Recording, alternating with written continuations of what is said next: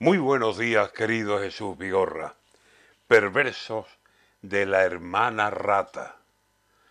Con San Francisco de Asís quisiera cambiar palabras, por si acaso en todo esto tuviera una culpa clara. Se ve que el santo querría tener una larga casta, que empezó a nombrar parientes como el que lava y no enjuaga. San Francisco, que ya saben que tiraba a la animalia, que se fue al lobo feroz y le dijo dos palabras, y el lobo se le quedó que casi, casi lo abraza. El lobo se enterneció cual postre de flan y nata. San Francisco, que era listo, le dijo, hermano, ¿qué pasa? Y el lobo oyó lo de hermano y le temblaron las patas. Sus dientes se convirtieron como en mantequilla blanda y se fue tras de Francisco como si fuera una pava.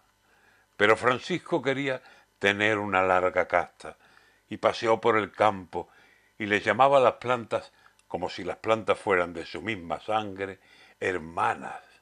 Y no conforme, se puso una limpia madrugada a mirar para el celeste y dijo, quiero más casta.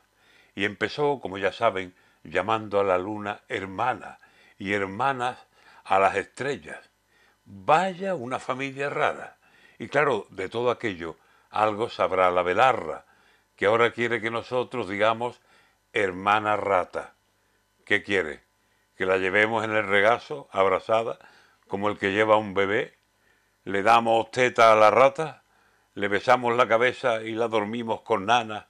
Y si se pone malita, la metemos en la cama y le contamos el cuento de la niña que era mala y perseguía con un palo por el corral a las ratas?